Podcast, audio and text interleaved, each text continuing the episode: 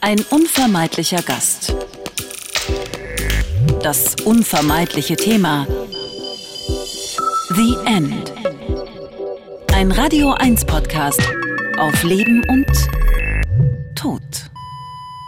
Die neueste Ausgabe von The End, dem Podcast auf Leben und Tod bei Radio 1. Und heute ist ein Mann zu Gast, der, glaube ich, ähnlich leidet wie ich. Denn wenn ich auf Partys gehe und Menschen mich kennen, bin ich immer sofort, der Bestatter ist da.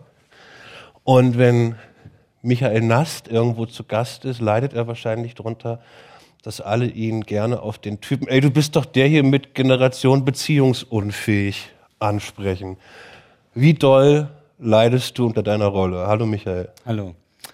Ja, bei mir wird immer viel gelitten in meinem Alltag. Nee, ähm, also bei mir ist es interessanterweise, fragen die Leute eher so, oder sie sagen, du bist doch der Typ, der sich mit der Liebe so gut auskennt. Du bist der Typ, der sich mit der Liebe so gut Und mit der Liebe kenne ich mich eigentlich überhaupt nicht aus. Ich beschreibe ja eher, also was halt dazu führt, dass also immer weniger Leute eigentlich lieben. Ja. Oder ich schreibe darüber, wo, wovon wir reden, wenn wir über Liebe reden. Ja, und das sind ja halt doch andere Sachen. Also es sind eher die Unzulänglichkeiten. Wenn ich morgen mit meiner Oma telefoniere und ich der erklären muss, wer heute zu Gast war, dann würde ich ihr erzählen, da war Michael Nass zu Gast, der ist eine alte Berliner Socke, aufgewachsen in Köpenick, bin ich falsch? Geboren, genau, geboren in- im Krankenhaus Köpenick. Und du bist nicht nur Schriftsteller, sondern mittlerweile auch Host von einem eigenen Podcast und ein, ein Multitalent. Nein, ein Multitalent. Also ich, ich habe, also Karl Lagerfeld hat mal einen sehr schönen Satz gesagt. Er hat gesagt, ich habe ein Talent für Dinge, die mich interessieren. Und das ist, glaube ich, auch so meine, mein Lebensmotto. Ja. Und aber es, vielleicht liegt es wirklich auch an dieser, diesen, diesen 14 Jahren, die ich im Osten sozusagen in Ostberlin da aufgewachsen bin. Da war ja sozusagen der Weg sehr vorbestimmt. Jobs gab es ja auf Zuteilung, wie auch Wohnungen. Und ich glaube, es war dann wirklich so, nach der Wende war ja alles möglich. Wie alt, wie alt warst du zu 14. Also ich, ich, ich also der Bruch war bei mir nicht so hart, weil ich durch die Schule noch reingeglitten bin. Das also heißt, du warst aber schon Tillmann-Pionier. ich, ja, ja. Und ich war ein halbes Jahr FDJler. Oh Gott. Weil das war ein großes, ich weiß nicht äh, äh, von den Menschen, die den Podcast hören, äh, wer da ostsozialisiert ist. Für mich war das ein großes Trauma. Ich bin fünf Jahre jünger als du. Ich habe es äh, nur zum Jungpionier geschafft. Das waren die, die damals die blauen äh, Genau. Hm. um hatten. Dann gab es Thielmann, das waren die mit Rot. Das habe ich nicht mehr geschafft. Und du bist sogar noch in die FDJ gekommen. Aber du glaubst, das war quasi maßgeblich für dein Multitasking heute? Ähm, na, ich wurde auch ein bisschen reingeworfen. Also ich hatte ja ein Abitur. Ich habe so in der, oder ich, also 13., also 93, 94 bin ich aus der Schule raus. Und äh, da hatte, ja, und dann habe ich eigentlich nur gemacht, was ich machen wollte. Und ich hatte Glück. Also ich hatte ja praktisch dann erstmal einen Musikbereich, also hast du ja auch, aber ich hatte so eigene kleine Plattenlabels. Du hast eine eigene Plattenfirma gehabt. Genau. Also, also Plattenfirma klingt das ein bisschen, also war so ein kleiner, also war so eine, so eine Band, also so eine Band und da habe ich ein paar Releases mit denen gemacht. Und dann ich, habe ich eine Buchhändlerausbildung angefangen, habe die aber abgebrochen, weil ich nicht mehr so ger nicht gerne gelesen habe, weil ich nicht mehr nicht mehr gerne gelesen habe, weil ich die ganzen ähm, Neuerscheinungen lesen musste. Ja. Und das war, und dann da war mir lieber, dass ich lesen konnte. Und dann ähm, hat mich meine Freundin verlassen. Und ich war so am Boden, dass mein Kumpel zu mir meinte, ey, du musst mal aus diesem Loch raus, nach drei Monaten hier. Und du musst, ähm, bewirb dich doch mal mit den Designs, die du für, die, für diese, diese Werbe, äh, für die äh, Labels gemacht hast bei Agenturen. Und so bin ich dann in Agenturen reingerutscht. Und dann mit Du hast 30 dann Werbung gemacht. Werbung, aber Design, ja. Und mit 30 habe ich dann meine, eine meiner Midlife Crisis, Quarterlife Crisis gehabt. Und da habe ich gesagt, jetzt mache ich das, was ich immer machen wollte, schreiben. Und das war dann die dritte. Was ich ganz spannend finde, ist das als Buchhändler zu sagen, ich lese nicht gerne. Nee, nein, ich habe durch, dadurch, dass ich so viele Sachen lesen musste, die ich nicht mochte, Ja. nicht mehr gerne gelesen. Und dann habe ich gesagt, das ist mir, der Preis ist mir zu hoch. Also ich Und will wieder beide- gerne lesen. Beide, ich habe es im Germanistikstudium gehabt. Ich glaube, es gibt nichts Besseres, sich das Lesen abzugewöhnen, als das zu studieren. Also ich glaube, äh, äh, meine Liebe zu Peter Handke ist quasi in einem Seminar über Peter Handke gestorben. Ähm, äh, das wurde da auf jeden Fall beerdigt. 30 Quarterlife Crisis und dann fängst du irgendwann an, Texte zu schreiben. Genau. Gab es die vorher schon, die Texte? Nee. Nee, es war so, ich hatte einen Roman geschrieben, der glücklicherweise, kann man heute auch so sagen, nicht veröffentlicht wurde. Gibt's den noch irgendwo? Den gibt's noch irgendwo. Und es gibt sogar ein paar Parts, die ich dann auch mal in Kolumnen wirklich tatsächlich später ben- benutzt habe. Äh, Und dann habe ich irgendwann, und wir haben darüber gesprochen, Al- Alexander Osang hatte äh, damals eine Kolumne in der Berliner, die ist Dienstag. Und das fand ich ziemlich cool, weil Für die, die ihn nicht kennen, Alexander Osang ist so eine der deutschen Edelfedern, lange bei der Berliner Zeitung, mittlerweile beim Spiegel. der Ostexperte des Spiegel. Ja, und hat ein phänomenales Buch mit seiner, der war auch schon hier im Podcast zu Gast, der hat ein phänomenales Buch geschrieben über den 11. September, wo er mit seiner Frau äh, in New York waren und wie er, wie ihn das reinzieht in die Stadt, an den Ort, wo was passiert und sie mit den Kindern draußen ist und sie eigentlich nicht miteinander kommunizieren können. Ähm, was ich jedem nur ans Herz legen kann, der versuchen will, diesen Tag da 2001 irgendwie zu Ja, weil es, auch, es ist so perspektivisch erzählt. Das ist ganz interessant, also immer die, die beiden Blickwinkel zu haben. Und da wird auch die eine Ehe ganz sehr krass eigentlich beschrieben. Also das ist eigentlich schon schockierend teilweise, ähm, was, wie offen die da auch sind. Ja. Und genau, diese, diese, diese Kolumne, und, und ich habe das immer gelesen und irgendwann kam ich auch mal, wir kannten uns halt. Also ich war irgendwie so der junge Mensch für ihn. Und irgendwann kam ich auch mal in einer dieser, dieser Kolumnen halt vor. Natürlich völlig missverstanden. Du kamst drin. ja, ja, ja, und dann, ja, ja, also in so einer Er hat sich lustig gemacht. falsch zitiert. Einfach. Okay. Und ähm, dann, genau, und, und aber ich habe diese, diese Kolumne mal gelesen und ich habe mich drin zu Hause gefühlt. Und ich Ja. habe gesagt, ich möchte was schreiben, was diesen Effekt hat auf andere. Die Leute sollen sich, da, also sollen dieses Gefühl halt haben. Und so habe ich dann angefangen, Kolumnen zu schreiben. Und sehr, sehr, sehr hochgelegte, also Latte, weil Osang, glaube ich, für mich einer der, also ich glaube, es gibt diesen Begriff Edelfedern. Was, was ist Ja, ja, na, es ging, glaube ich, auch nicht um die Themen oder Ja. so, ja. Also, äh, weil er schon sehr auch Ost, viel Ost-Sachen schreibt. Äh, sondern es ging einfach um dieses Gefühl. Vor ein paar Tagen haben die Toten Hosen zusammen mit Materia nochmal diese große Ost-West-Thematik aufgemacht, äh, weil die äh, ein Lied darüber gemacht haben. Ich weiß nicht, wer das mitbekommt. Zwei. Zwei Lieder. Ja, einmal die Perspektive Ost, einmal die Perspektive West. Ist es nicht spannend, dass wir in 2022 da immer noch so drüber reden? Ist es noch so bei dir Alltag? Ist das noch da? Ähm, ja, also es ist eigentlich, ich, ich fand schon krass, als die Wende so lange her war, wie die Mauer stand, dass es dann immer noch ein Thema so krass Ja. war, ja. Aber es ist ja immer noch ein Thema, ja. Also das ist, ähm, ich weiß nicht, ob das jetzt bei mir, ich, ich glaube, wird wieder so ein bisschen mehr bei mir. Es wird mehr. Ja, ein bisschen mehr. Weil äh, es, es gibt ja immer so, manchmal stelle ich mir mal so vor, wie mein Leben stattgefunden hätte, wenn jetzt die DDR weiter existiert hätte. Was hätte ich für ein Leben geführt? Ja, jetzt mal un- unabhängig von diesem äh, Unterdrückungsapparat und so weiter. So, ich wäre ja ein Mensch gewesen, der früh geheiratet hätte, der früh Kinder bekommen hätte, der äh, soziale Kontakte als Erfolg verstanden hätte, ja, äh, der dem Geld nicht so wichtig gewesen wäre oder, oder mein Leben hätte nicht so um Geld gekreist. Und da komme ich zum Schluss, eigentlich wäre ich ein besserer Mensch geworden dadurch. Also menschlich jetzt, ja. Ja. Be- Bedingt durch diese, man wurde ja reingezwungen praktisch. Ich hätte, ich hätte so ein bisschen Bammel gehabt, weil wenn die Wende nicht gewesen wäre, ich wahrscheinlich, entweder wäre ich total abgekippt oder meine Großeltern, die für DDR-Verhältnisse, glaube ich, man muss dazu sagen, wir sind beide ostsozialisiert und, äh, Merkt man gar nicht. und mein Opa war Kombinatsdirektor für Obst- und Gemüsehandel in der DDR. Wahrscheinlich hätte der seinen Enkelsohn schon irgendwie, wahrscheinlich wäre ich in Moskau an der Uni gelandet oder sowas. Und Also totaler So, Gegenentwurf. so eine Funktionärskarriere hätte ich nicht, nicht gemacht. Was mir doll in, in, in meiner Arbeit auffällt, und das ist für mich nochmal ein Zeichen, wie viel Unterschied dann noch da ist. Und ich meine das völlig neidfrei, wenn ich mit Familien spreche, wo jetzt gerade die ältere Elterngeneration oder auch die Großelterngeneration stirbt, dass zum Beispiel sowas wie Erben in einer, in einer, in einer westlichen Sozi- Sozi- Sozialisation eher fast normal ist. Da ist das quasi was, was erwartbar ist und dass aber die Chance, dass jetzt unsere Elterngeneration so ein Sicherheitsnetz für ihre Kinder geschaffen haben, dass das fehlt. Und ich habe häufig das Gefühl, dass das ein großer Unterschied ist in den Menschen, die da vor mir sitzen. Das sind einfach Familien, die haben ja wirklich neidfrei, da war natürlich ist da Geld ein Thema, aber da war nie große Angst davor, dass irgendwas passiert. Da war immer so ein letztes Sicherheitsnetz, da war immer ein Gefühl dafür, wenn Stricke reißen, wird meine Familie mich schon auffangen. Und ich glaube, dass das ein ganz großer Unterschied, den ich wahrnehme im, im Alltag, also auch äh, in Verlustsituationen. Ja, ich, ich finde das, also das Erben ist ja auch gerade in meiner Familie, also bei meinen Eltern, ja, sie sind so Mitte 70, Ende 70. Und die, die ich sage immer, Leute, bitte. Also die wohnen auch in Berlin noch. Die wohnen in Berlin, aber die haben halt ein Einfamilienhaus und das wird dann, und die merken auch der Garten, das wird jetzt alles zu viel. Und äh, jetzt haben wir gesagt, ey, jetzt, ich plädiere immer schon dafür, zieht um, verkauft das Haus, zieht um und gebt alles aus. Ja. Denn äh, ab dem Punkt, aber die denken, aber die denken, ticken anders. Das können wir doch alles gar nicht ausgeben. Und ich gedacht, das schafft er schon. Da macht er halt schon viel Urlaub oder was weiß ich, ja.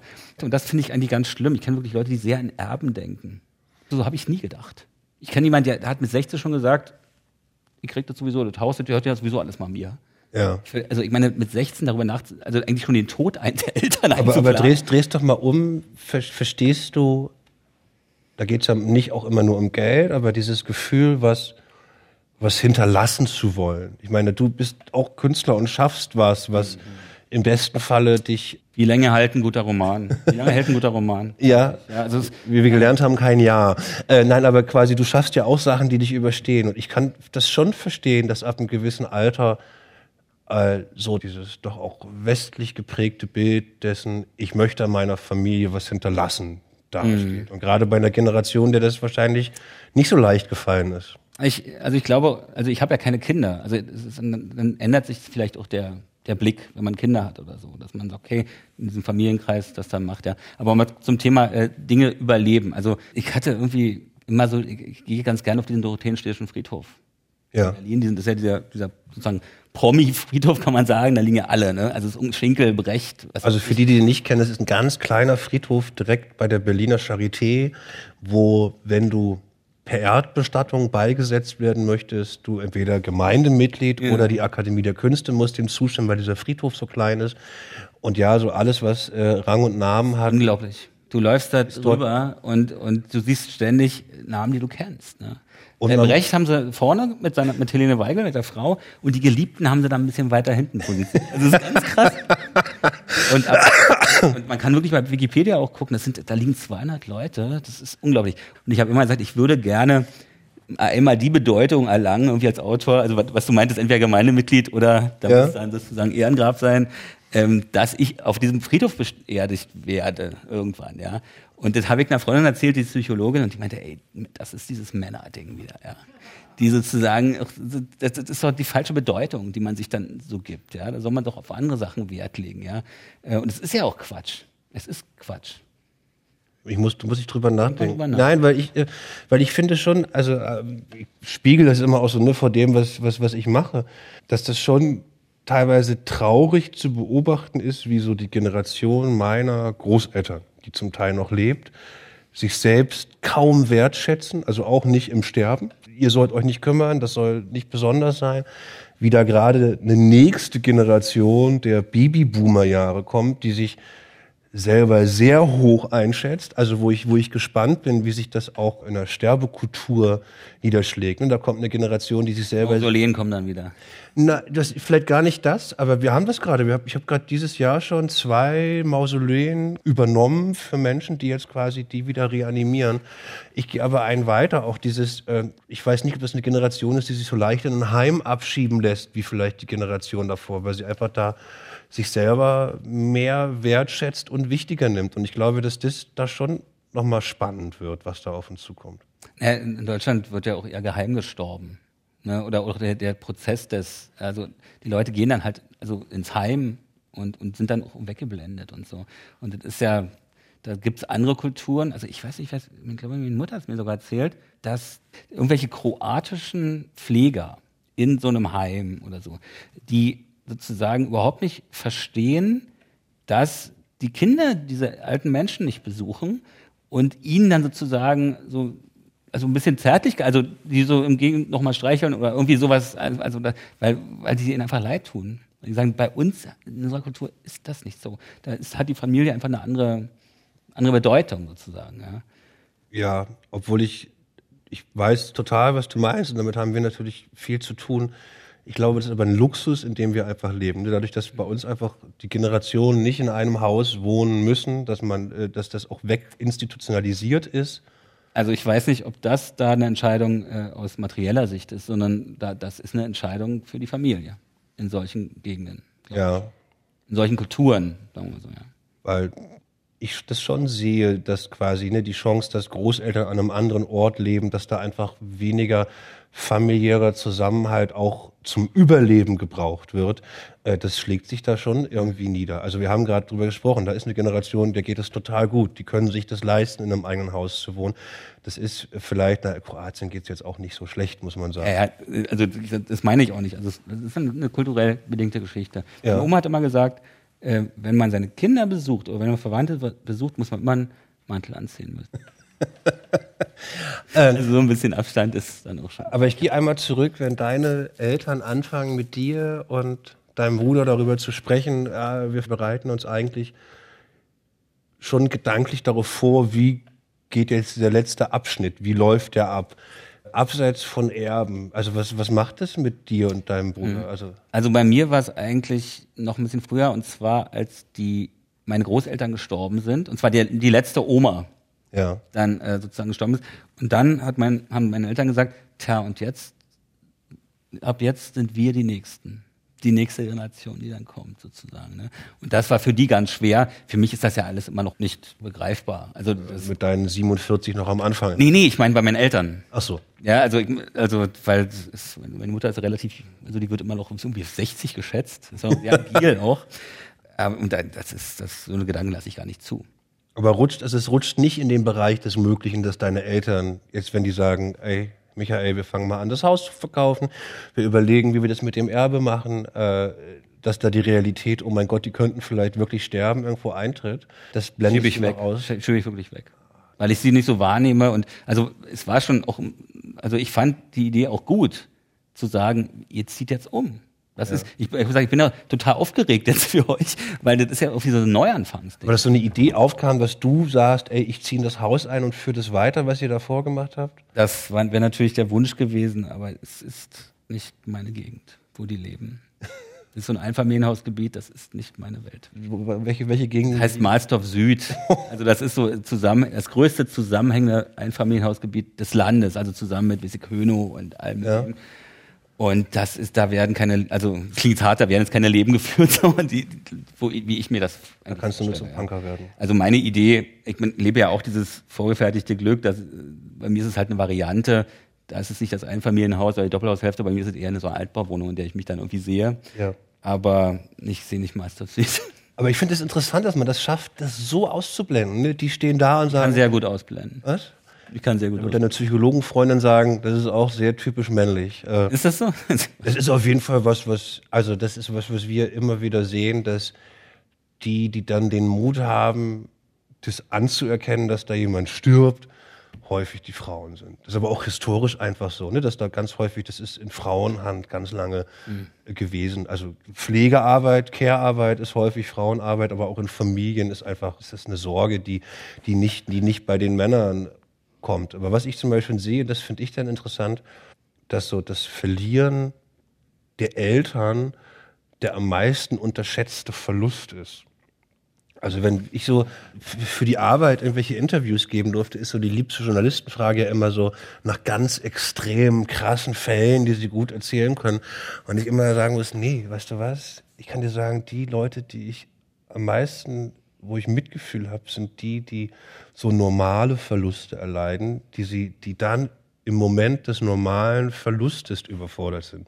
Weißt du, wenn du mit äh, Mitte 40 deine Partnerin verlierst, ist die ganze Welt da und hilft dir, weil das außerhalb der Norm ist. Wenn du dein Kind verlierst, ist die ganze Welt da. Wenn du erzählen würdest, meine Mutter ist verstorben und du leidest dann nach zwei Jahren noch drunter, sagen alle irgendwann, Michael, boah, das ist aber normal, dass das passiert.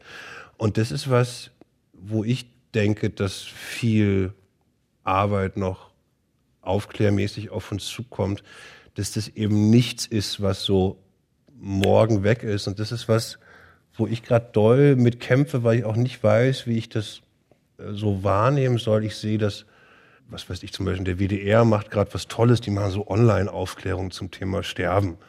Und das aber teilweise so eine, so eine Instagram-Ästhetik bekommt, wo ich irgendwie denke, dass das so, warte mal, nee, wenn du richtig trauerst, hilft dir auch kein schönes Foto und dann geht's dir auch nicht besser. Und äh, nur weil das einen weisen Spruch gibt, heißt es das nicht, dass es dir nicht die Grundlage, wie dein Leben gerade funktioniert, äh, wegzieht. Und ich eher Angst habe, dass man den Tod und den Verlust eventuell unterschätzt, wenn das so Beautiful mhm. World Bubble übergeht. Weißt du, was ich meine? Ja, sowas gab es ja auch mit Anna Frank mal. Ne? Auch so eine Insta-Story, Anne Frank, wenn sie heute leben würde oder so. Das ist völlig fehlgeleitete Geschichte. Ja. Passt überhaupt nicht in diesen Rahmen rein. Ja, also ich muss sagen, ich habe zu meinen Eltern halt ein sehr gutes Verhältnis, also sehr viel, also wirklich jeden Tag eigentlich Kontakt haben wir über FaceTime oder so. Ich glaube, wenn der Tod, also was du auch meintest, der dann kommt, also dieser unaufgeregte Tod, also der, der normale Tod sozusagen. Ich glaube, da kriegen halt viele mit, die halt dann vielleicht nicht so ein Verhältnis hatten. Also, dass das, was sie immer für selbstverständlich gehalten hatten, ihr Leben lang gar nicht so selbstverständlich ist. Das ist dann halt im Rückblick. Ne? Also man sagt immer, oh, hätte ich, hätte ich mal mehr gemacht. Hätten wir uns mal mehr getroffen. Aber ich hatte ja so viel mit der Arbeit zu tun. Und das finde ich interessant, weil das ist wirklich so einer der größten Treiber für Trauer oder für eine ungesunde Trauer ist schlechtes Gewissen. Ne? Also das, das, das, siehst du gerne, dass der, der am wenigsten da war, äh, der ist, der dann häufig am langfristigsten leidet. Ne? Das, und dass du aber, wenn ich dir jetzt rede, du stehst da und sagst, ey, ich habe die Zeit mit meinen Eltern gehabt. Harald Schmidt hat's gesagt, als sein Vater gestorben ist, wurde er gefragt, ja, und wie leiden Sie und wie schlimm? Und ja, als er gelebt hat, habe hab ich mich da gekümmert. Wir haben uns getroffen, wir haben uns gesehen. Ich habe alles gemacht. Ja, und darum ist das schon schlimm, aber ich habe alles gemacht, was ich machen wollte oder konnte oder so, ja. Weil, weil eine Sache, die schon auch in, in Vorbereitung auf heute so in meinem Kopf ist, weil wenn so ein paar humorvolle Thesen von dir stimmen, mein eigenes Berufsbild ein Problem irgendwann bekommt, weil quasi Trauer ja auch eine Form von Beziehungsarbeit ist.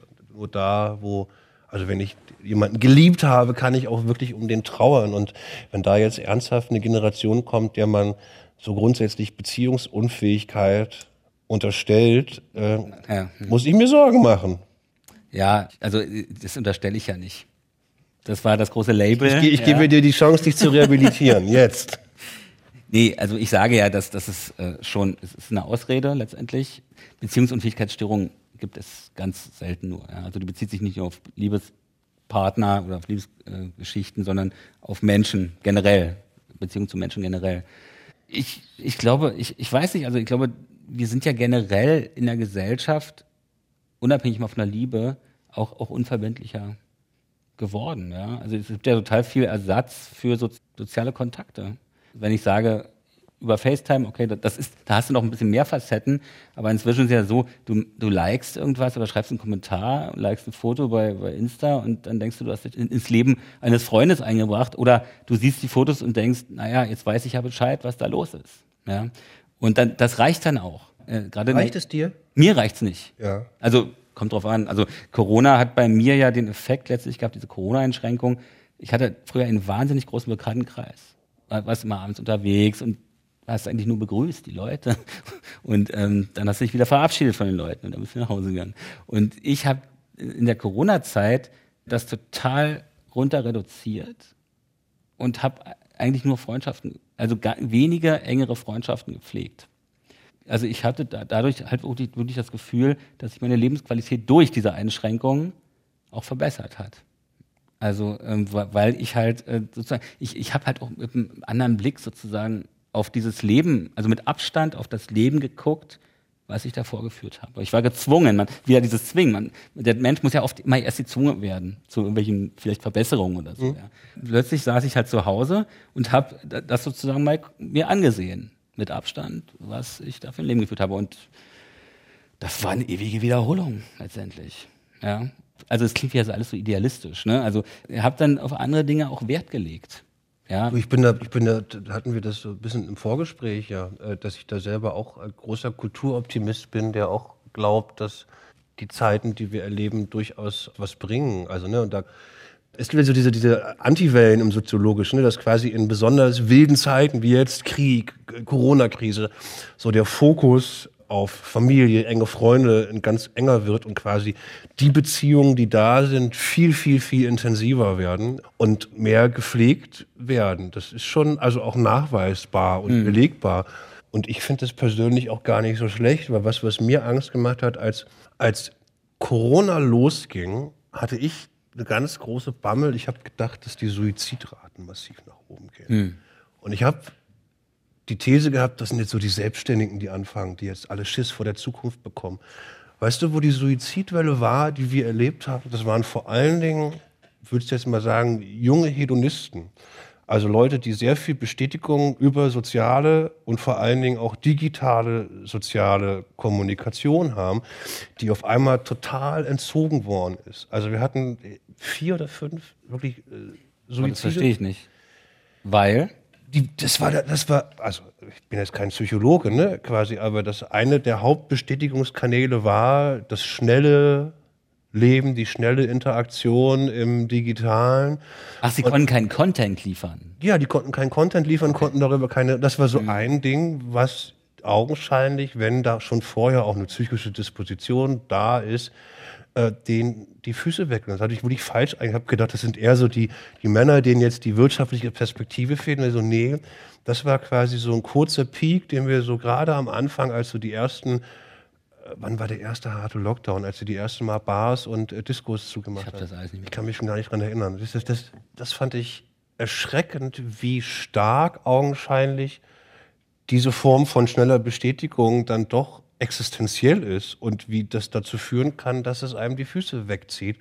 Und zum Glück, wie gesagt, sind wir echt äh, Lügen gestraft worden, dass die große Suizidwelle zumindest statistisch in der ganzen Corona-Zeit nicht einmal da war. Es gibt ganz spannende verschiedene Ansätze. Die einen sagen, ich versuche es kurz zusammenzufassen, dadurch, dass das Lockdown-Leben dir quasi die Möglichkeit lässt, in Depression zu leben, ohne permanenten Druck auf Interaktion zu haben und du auch nicht permanent gezeigt bekommst, wie gut es den anderen geht, mhm. ist die Suizidquote wirklich nach unten gegangen. Und das ist äh, was, was zum Glück falsch eingeschätzt habe. Mhm. Man muss ja sagen, bei diesen digitalen Hedonisten, das ja. Den Begriff haben wir uns den gerade ausgedacht? Den müssen wir uns sichern lassen. Schreiben wir ein Buch drüber. Digitale Hedonisten. Jetzt hast du mich durcheinander gebracht. Das, muss ich das tut mir leid. Ich erzählen wollte. Ja. Ich mal so schnell den Faden. Nee, ich glaube, diese, also das ist jetzt natürlich eine ganz steile These. Ich könnte mir vorstellen, dass das eher, also dieser Selbstmord, dieser kleine Peak, äh, auf die Entzugserscheinung zurückzuführen ist. Denn eigentlich ist ja sozusagen alles Digitale in der Corona-Zeit total nach oben gepusht worden. Ja, also ganze Karrieren. El Hotzo ist ja durch Corona so groß geworden. Wer? Ja, dieser, äh, so, so Satiriker ist das. 1,1 Million Follower bei äh, Facebook. Er hasst mich. Ich kenne kenn, kenn ihn nicht. Ein, aber aber der, der, der sagt auch, das ist praktisch durch äh, Corona gekommen, weil die Leute alle zu Hause saßen und vor allem halt im Digitalen unterwegs waren. Ne? Und äh, darum habe ich mich gerade so gewundert, aber ich kann es mir eigentlich dann nur über diese, diese, diese Entzugserscheinung ja. letztendlich äh, erklären. Denn dann musst du halt ein bisschen kreativer sein, um Content zu, zu erreichen. Ja, du musst selber was machen. Es reicht nicht mehr das Foto an der Bar aus, was alle liken. Aber das war eine Beobachtung, mhm. die wir am Anfang hatten, die, also wir hatten so zwei Sachen, die wir beobachten mussten. A, das und dass wir jetzt seit dem letzten Jahr einen signifikanten Anstieg von so geil, schön Thema down, äh, äh, kurzfristigen Krebserkrankungen hatten, weil ganz viele Menschen sehr spät zu ihren Vorsorgeuntersuchungen. Weil sie sich nicht getraut haben zum Arzt. Also alle, die hören, alle, die hier sind, geht alle zu Vorsorgeuntersuchungen. Denn wir haben gerade werde ich ständig darauf angesprochen aus meinem Umfeld. Du musst doch unbedingt diese warst, warst du schon machen lassen. Ich war bei meiner ersten im letzten Jahr und fand das, fand das sehr lustig, weil ich, weil ich am Abend vorher, was? Ich, ich, es wird insofern halb illegal, weil ich vorher auf einer Party war, die es eigentlich gar nicht hätte geben müssen, um da festzustellen, dass der Typ, mit dem ich an der Bar oder an der, auf der eine Privatparty gewesen stand, der Arzt ist, der am nächsten Tag bei mir diese Untersuchung machen wird. Ein Zufall. Ein totaler Zufall. Also, mal, ja, habt ihr das besprochen oder kamst ich, du am nächsten Tag? Ich erzählte das und meinte, ich habe morgen, ich bin jetzt 42, erste Prostata-Untersuchung und dann fing der an zu grinsen. Dann meinte, wo gehst du hin? Ja, morgen. Und dann meinte, und dann meinte ich, hier ist der Arzt, äh, Berliner Allee. Und meinte, ja, it's me, hello. Es war total okay. Also so äh, alles in Ordnung. Es ist halt ein bisschen so mit dumme Männlichkeitsgedanken, die man einfach hat. Ne? Also, aber ansonsten ist diese Untersuchung völlig entspannt. Also zumindest nach dem Abend war sie entspannt, weil er mir es sehr leicht gemacht hat. Und dennoch war das wirklich was, was wir doll gemerkt haben, dass der zweite große Peak, der mir da wirklich war, dass Menschen ohne Like, ich gehe jetzt gerade nicht irgendwo hin mich untersuchen lassen, weil ich Gefahr laufe, mich vielleicht anzustecken. Mhm. Und dass das so, das sind so vermeidbare Tode. Ne? Das ist so, klar lebe ich davon, aber das ist aber die, wirklich, das, das haben wir nicht hinbekommen in der Zeit. Das ist schon was, was mir Angst macht, wo ich hoffe, dass das für ähnliche Situationen in der Zukunft andere Antworten geben wird. Ja. Mhm. Es war ja auch eine Empfehlung, glaube ich, der Politik, oder? Vermeiden Sie, was zu vermeiden ist an Arztbesuchen. Obwohl ich nicht weiß, ob das vermeidbar ist ganz viele Leute, die nicht rausgegangen sind. Also ich weiß nicht, wie es in deiner Familie war, aber ganz bei mir in der Familie gab es einfach den, die Abteilung Angst, die quasi äh, Inzidenzen auswendig herunterbeten konnten, zwar bundesweit und die da wirklich also auch in so, in so eine Angstneurose reingekommen sind und die auf der anderen Seite, die teilweise auch die Ärzte fallen, die das alles viel zu locker genommen haben, was ich eher, eher erschreckend fand. Also meine Eltern haben offiziell gesagt, im Bekanntenkreis, unser, unser Grundstück ist 2G+. Also, weil die, na klar, also, weil das ist ja auch eine Risikogruppe. Ne? Und das, das muss ich auch mal sagen zum Thema soziale, soziale Beziehung. Was ich in dieser ganzen Corona-Zeit, woran ich mich gewöhnt habe, war und immer noch nicht wieder an eine andere Situation na, das jetzt, der Satz war jetzt ein bisschen zu kompliziert für meinen Verstand. Nee, es war so, dass wir natürlich uns da auch gar nicht mehr umarmt haben oder uns auch gar nicht Hallo gesagt oder so ja, in der Familie, weil wir gesagt haben, ey, wir sind jetzt vorsichtig. Und äh, das habe ich immer noch nicht richtig raus. Also das ist immer nach ganz irgendwie ein komisches Gefühl mit diesen. Das ist bis, aber auch für mich bis heute so Leuten nicht. Also wenn du dann siehst, dass sie sich unwohl fühlen, ich mittlerweile immer so versuche Bewegungen zu machen, die mich nicht in eine blöde Situation bringen, dass die nur so kurz gucken müssen, von wegen, ist das okay, wenn ich dich. Äh Nö, da habe ich kein Problem. Interessanterweise, aber bei meinen Eltern irgendwie. Weil die eine Risiko, also Gruppe. Für dich sind die Risikogruppe. Mal, wenn die anfangen äh, über Erben. Und die beide jetzt auch Corona schon hatten. Haben wir wie als alle Corona gehabt. Ja, ich bin auch durch mittlerweile, deswegen kann ich. Äh, aber wenn deine Eltern anfangen, sich um so Sachen zu kümmern und du äh, ja augenscheinlich auch kein Kind von Traurigkeit bist, gibt es, gibt es einen Plan, was bei Michael Nast passiert, wenn dir was passiert? Also äh, meine Mutter hat mir tatsächlich gesagt, ich muss soll mal einfach mal so ein handschriftliches Testament machen. Ja. Und hast du natürlich nicht gemacht. Nee. ich bin, es ist bei mir mit allem äh, Behördengeschichten auch immer so. Das ist so, es ist, ist nicht so alles so meine Begabung. Ich meine, aber das Schlimmste, was dann halt passiert ist, ne, du verstirbst jetzt hier auf der Heimfahrt aus dem Berliner Westen in den Osten. Deine Familie kann die Kosten für die Beerdigung nicht aufbringen. Dann entdeckt dein Bruder, diesen Roman, der nie veröffentlicht worden ist, verhökert den höchstbietend wahrscheinlich an. Na, Postmortem kommt, ein Tod verkauft sich immer gut. Ja, äh, um das irgendwie zu, also bei dir, was machst, was, was ist mit Sachen, die du bis jetzt geschaffen hast, die noch nicht veröffentlicht sind? Ist das was, wo du sagst, ey, also jetzt könntest du es einmal klären, liebe Leute, macht damit, was ihr wollt oder schmeißt es weg? Ähm, also jetzt das Werk, also ich ja. schreibe halt gerade ein Buch, also das sind ja noch so ein bisschen Arbeitsstände.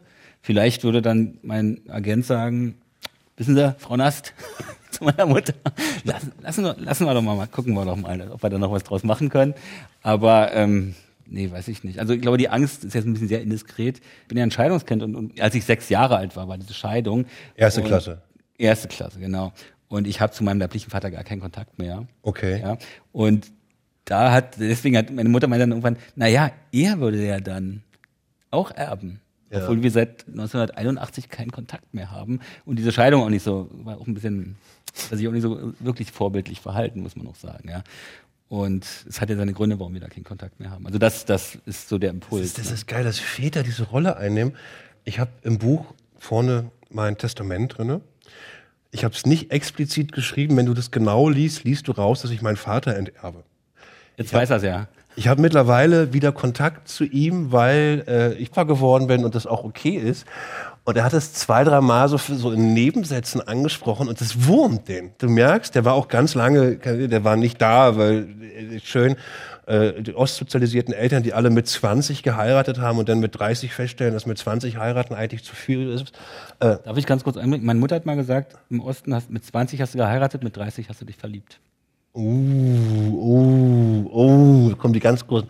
Aber jedenfalls, der war, der, war, der war schon beleidigt und erzählte mir dann sowas, dass er ja auch mit seiner Frau jetzt so ein Testament gemacht hat, damit wir nichts bekommen. Und äh, das hat ihn wirklich umgetrieben. Also nicht, dass ich jetzt Unsummen zu vererben hätte, aber dieser Ja, die Akt, Geste, na klar. Also das ist, ja das ist schon ne? heftig. ist ja sehr endgültig. Das ist ein, das ist ein absolutes Statement. Aber das wäre wirklich so, wenn du kein Testament hast, müssten die beiden an einem Tisch sitzen jetzt. Ne? Also kann ich dir nur im Sinne deiner Mutter eigentlich raten, mach das. Deswegen hat sie wahrscheinlich einen Vorschlag. Nee, ich find- Helmut nicht wiedersehen. was?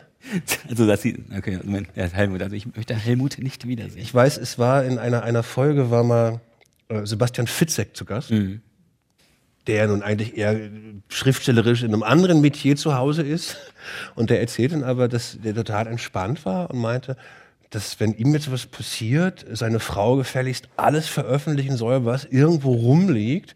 Wenn das die letzte, So, damit sie noch damit, wenn das die Möglichkeit ist, ihre Kinder durchzubringen, soll die alles verramschen, was da ist. Fand ich eine sehr sympathische äh, äh, und, und, und nicht ich-zentrierte Sicht auf die Dinge, sondern so, sich nicht selbst als überhöhten Künstler, sondern so, weißt du was, das ist mein Werk, äh, das ist meine Arbeit, bitte vermarkte die. Ja, also im ersten Moment dachte ich auch, oh Gott, was für eine, was für ein Größenwahn, aber dann, wenn er das natürlich so dann sieht, Ja. äh, dann ist es natürlich super. Und eben, wenn er stirbt, verkauft sich ja alles nochmal gut von ihm. Warum bringen ja Bands auch Alben nochmal raus, wenn irgendjemand gestorben ist von dieser. Obwohl ich das manchmal ganz schlimm finde, wenn dann zum zehnten Mal, kommen es nicht irgendwelche neuen David Bowie-Platten, die im letzten Jahr noch rauskamen, wo ich gar nicht mehr wusste, dass die da waren. Ähm, das finde ich dann teilweise eher gruselig.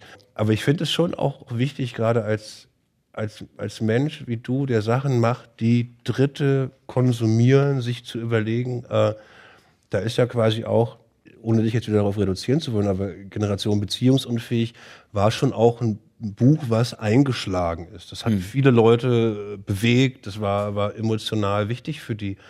Und sich da, glaube ich, zu überlegen, ähm, das Obwohl ich es damit schlimmer gemacht habe. bitte, Was war das? bitte. Äh, weil ich, äh, ich äh, dadurch ein Etikett geschaffen habe. Ich, ich, ich gebe dir gerade so alle Möglichkeiten, aus dieser Ecke rauszukommen, dass du, aber du gehst da immer wieder rein. Mach weiter. weil ich, ich habe ein Etikett geschaffen und, und sozusagen konnten die Leute sagen, Moment mal, ich, ich habe ja nicht das Problem, an dem ich arbeiten muss, sondern diese ganze Generation hat dieses Problem. Mit anderen Worten, wir sind halt so.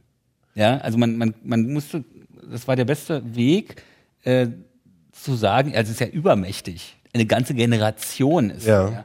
Äh, da kannst du ja nichts gegen machen. Und dann hat man gesagt, okay, dann arbeite ich halt nicht an mir. Muss ich ja nichts, nichts ändern. Das heißt, du hast mehr Hassmails als Liebes... Nee, nee, nee, nee, nee. Ich meine, äh, dann, dann die, die, der Effekt.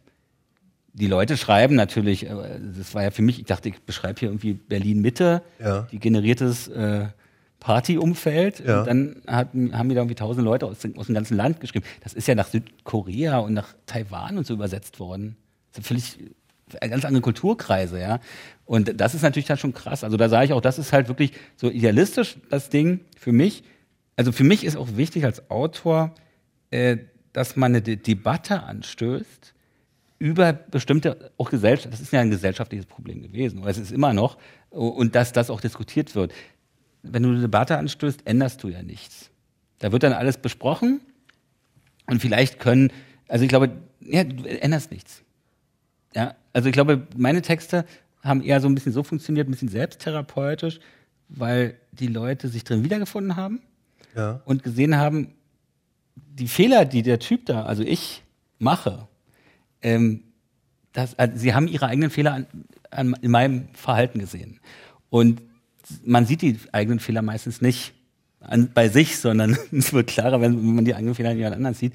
Und das halt dieses, man hat sich selbst aus einer anderen Perspektive gesehen. Und das kann eine Änderung äh, entstehen lassen, aber letztendlich heute in meinem Diogenes-Abreißkalender, Goethe-Zitat, ähm, Selbsterkenntnis ist halt nicht der Weg, also das ist was, was ganz anderes als etwas zu machen, Ja. um es an, um im Leben anzuwenden, sozusagen. Das ist das Schwerste, was du machen kannst. Vielleicht auch optimistisch. Denkst du auch noch drüber? Achso, ich dachte, du denkst mir drüber. Ne? Nee, ich bin, ich Ich dachte, ich sag hier ständig Sätze, über die du immer so nachdenken musst. Nein, ich, ich, ich, ich schaue so nachdenken. Das ist mein, das ist mein Gesichtsausdruck und das ist das Licht, was mich, äh, was, was mich blendet von da oben.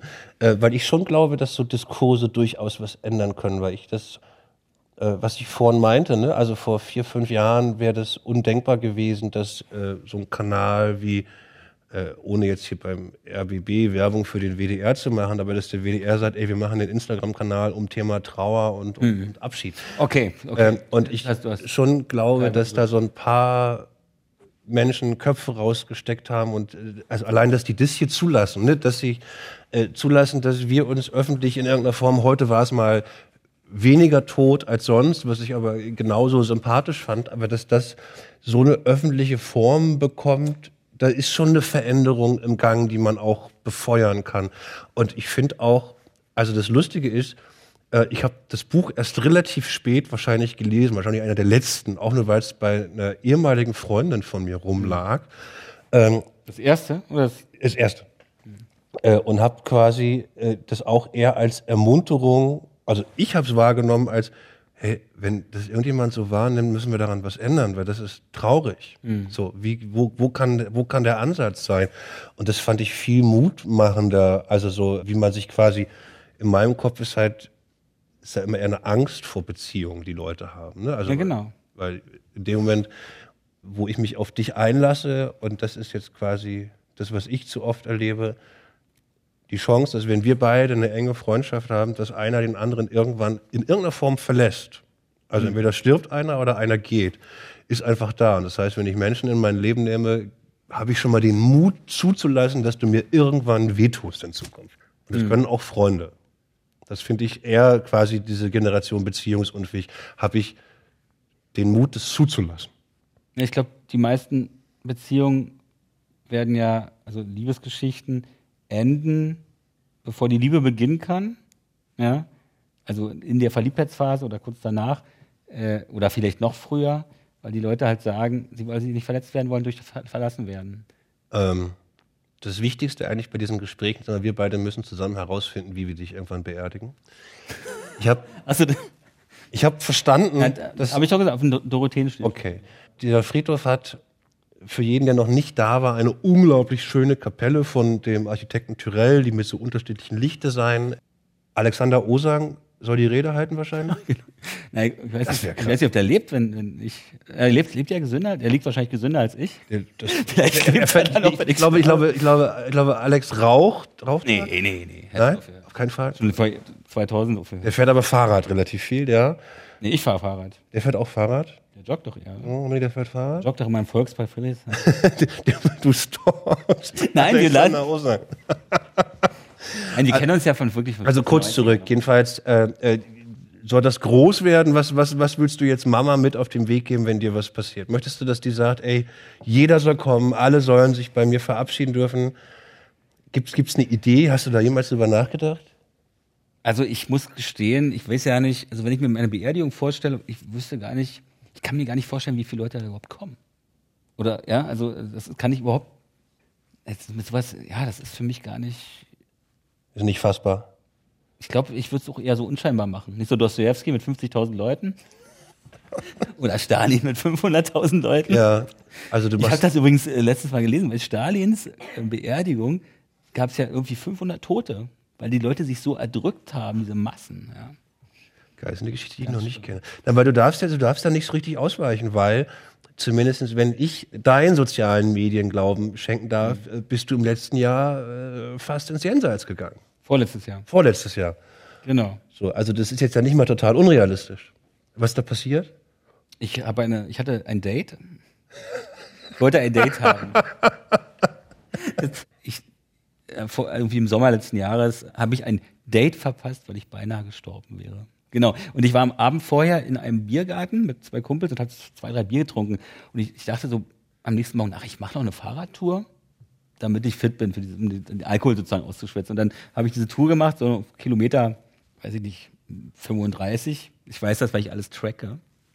Ich weiß sogar, wo das war, durch diesen Tracker halt, ja. Die Stelle, da war ich dann später auch nochmal. Und äh, da wurde ich dann irgendwie äh, so südlich des Müggelsees überholt von so einer Gruppe von Fahrradfahrern und die haben mich so ein bisschen unglücklich, also sehr, sehr eng so überholt. Und dann bin ich einfach abgerutscht und bin kopfüber ins, in den Wald. So, ja. Und muss irgendwo aufgeschlagen sein, denn der, der hatte richtig krasse Risse, der Helm. Und dann meinten die in diesem Wagen zu mir, dass also entweder schwer beschädigt, schwerst beschädigt oder tot Wenn der Helm nicht gewesen wäre. wenn der Helm nicht gewesen wäre. Und da habe ich schon so überlegt, naja, was wäre mir lieber? Tot. Und dann äh, habe ich dann auch, ich war voll auf Adrenalin, ja, und habe dann noch irgendwie dann dieser Frau äh, gesagt äh, oder irgendwie einen Zug mit, eine Mitteilung geschickt, dass sie dass das nicht klappt einfach ja. Aber die meinte, der in diesem Wagen meinte, ja, das wird, äh, vielleicht ist das auch gar nicht so schlimm. Also sie werden, äh, vielleicht haben sie ja was zu erzählen nachher. So. Und dann bin ich ins Krankenhaus, Köpenick, wo ich auch noch geboren wurde. Ja, also der Kreis schloss sich so im Kopf. Und dann hatten die mich da so, haben ein CT gemacht bei mir und alles noch entspannt. Und dann haben, äh, haben die das CT ausgewertet und ich lag aber im Bett, also in diesem so einem, so einem Rollbett, direkt vor diesem Raum und der, die Tür war nur angelehnt. Also haben die praktisch mal ungeschönt, habe ich da gehört, wie die da über dieses CT gesprochen haben. Und es war nicht es war eng. Krass. Also Jochbeinbruch, so doppelter Jochbeinbruch, das müssen wir alles, also müssen wir hier behalten. Und alles. dann sind wir, haben die mich in so einen Fahrstuhl ge geschoben und dann siehst du, wie das alles so im Kopf verankert ist. Und dann lag ich da auf der Liege und guck nach oben und da war ein Spiegel.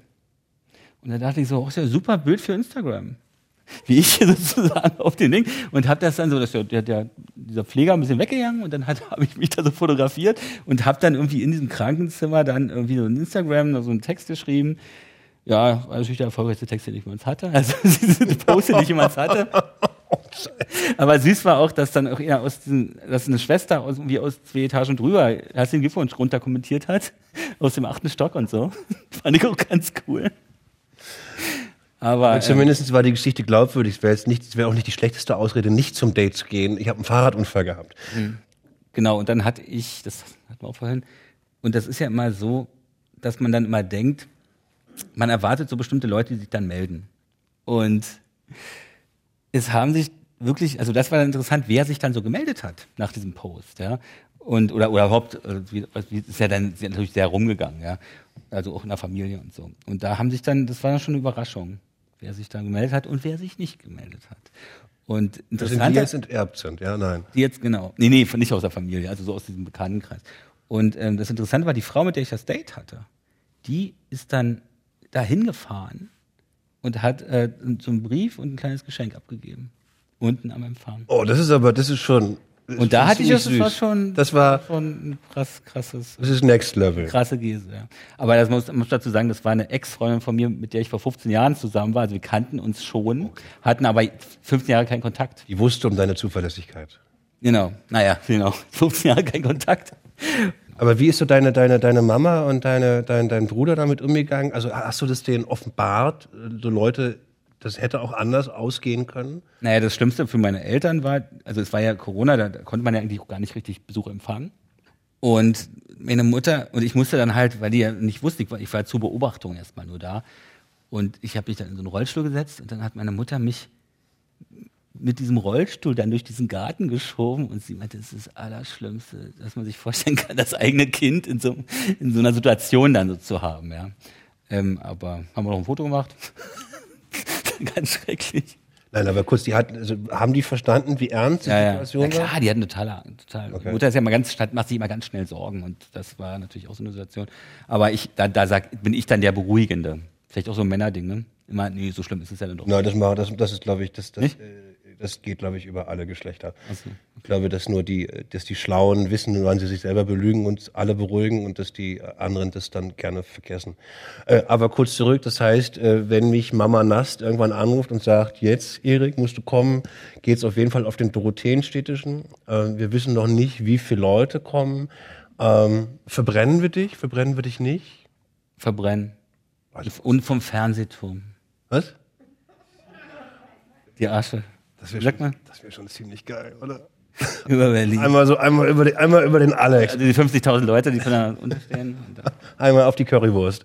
Oh, nein, auf, aber auf dem Friedhof, das kriegen wir hin, da, das verspreche ich dir. Also eine Urne kriegen wir da auf jeden Fall noch raus. Nee, ich möchte, wie gesagt, also das ist ja dieses selbstherrliche äh, Größenwahnsinnige, ich möchte schon dann dieses Buch schreiben, was es dann ermöglicht. Ja. Okay, das heißt, die Akademie der Künste muss es zulassen. Genau. Also kannst du überlegen, wo du dich quasi einbringst bei der Akademie der Künste oder äh, mit dem äh, Kultursenator. Wenn dessen Büro quasi die Entscheidung trifft, dass du es wert bist, geht es auch. Oder wir machen die, die Fernsehturmnummer. Ich wäre ja schwer für die Fernsehturmnummer. Ich muss sagen, meine Oma, ja, äh, die ist 2004 gestorben und die wünsch, hat sich gewünscht auf der grünen Wiese, also das, das ist so ein halt eine Wiese und da sind, liegen die Leute, aber man weiß nicht wo. Und wir waren, glaube ich, zur Beerdigung da und dann, ich war vielleicht zweimal noch da. Also ich brauche da schon einen Anhaltspunkt.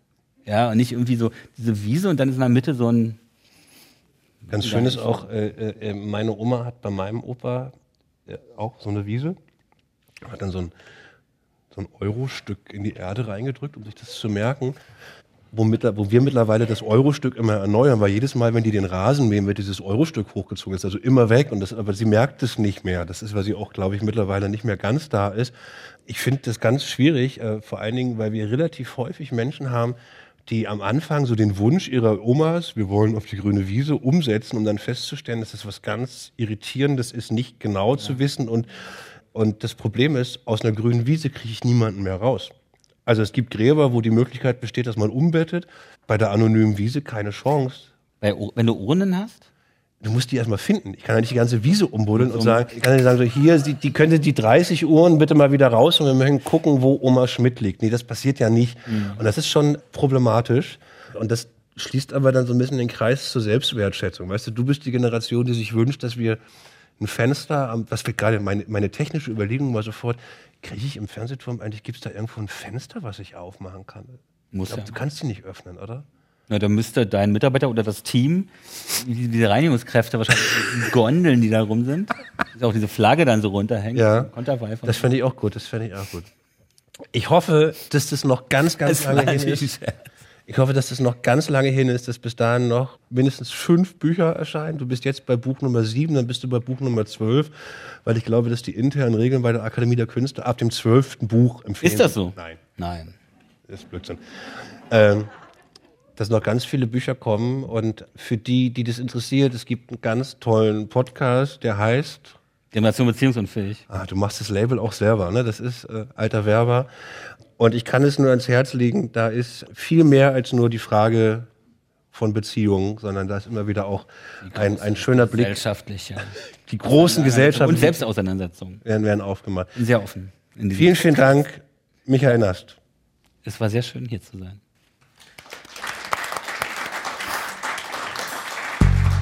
Ein guter Abgang ziert die Übung. The End.